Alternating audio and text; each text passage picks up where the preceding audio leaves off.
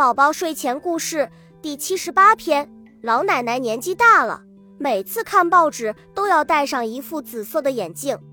小猫看见了很羡慕，心想：老奶奶戴着眼镜多神气呀！我要是能戴一戴这副眼镜就好了。可是老奶奶每次看完报纸，就把眼镜放到一个盒子里，又把盒子放到一个抽屉里。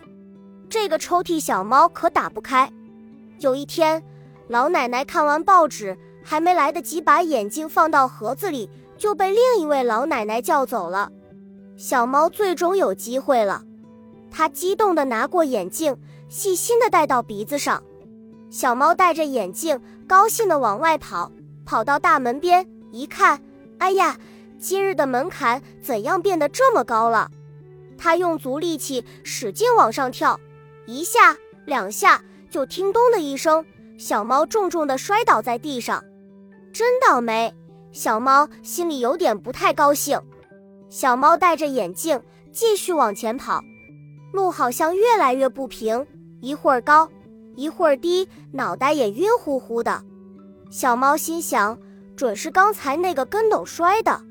走到一棵大树旁，它想停下来歇一歇，刚坐下来。便看到前面走来一团黑乎乎的东西，小猫觉得奇怪，哎呀，这是个什么怪物呀？小猫赶紧躲到了树后头。怪物越来越近，小猫在树后偷偷一看，奇怪，这个怪物怎样长得跟小狗一模一样，可是却比小狗大好多好多。这到底是个什么东西啊？怪物渐渐走远了，小猫才慢慢的从树后走出来。这时候，小猫觉得肚子有点饿了，便想找点东西吃。它向老鼠洞走去，刚走到洞口，看见对面走来一只很大很大的老鼠。哇，怎样比猫还大？这准是一只老鼠精！小猫吓得掉头就跑，一边跑一边想：今日是个什么日子？怎样竟碰到怪事？正想着，就撞到了路旁的树上。脑袋磕出一个大包，脸也磕破了，眼镜也掉到地上，一块镜片掉了下来。看着掉在地上的眼镜，小猫心里有点明白了。它想，今日发生的事情肯定跟这副眼镜有关，这准是一副魔镜。我还是给老奶奶送回去吧。小猫把眼镜悄悄地放到老奶奶的桌上。老奶奶回来了。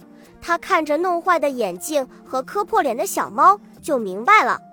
他摸着小猫的头说：“眼镜可不是什么好玩的东西。”小猫喵呜喵呜叫着，不好意思地低下了头。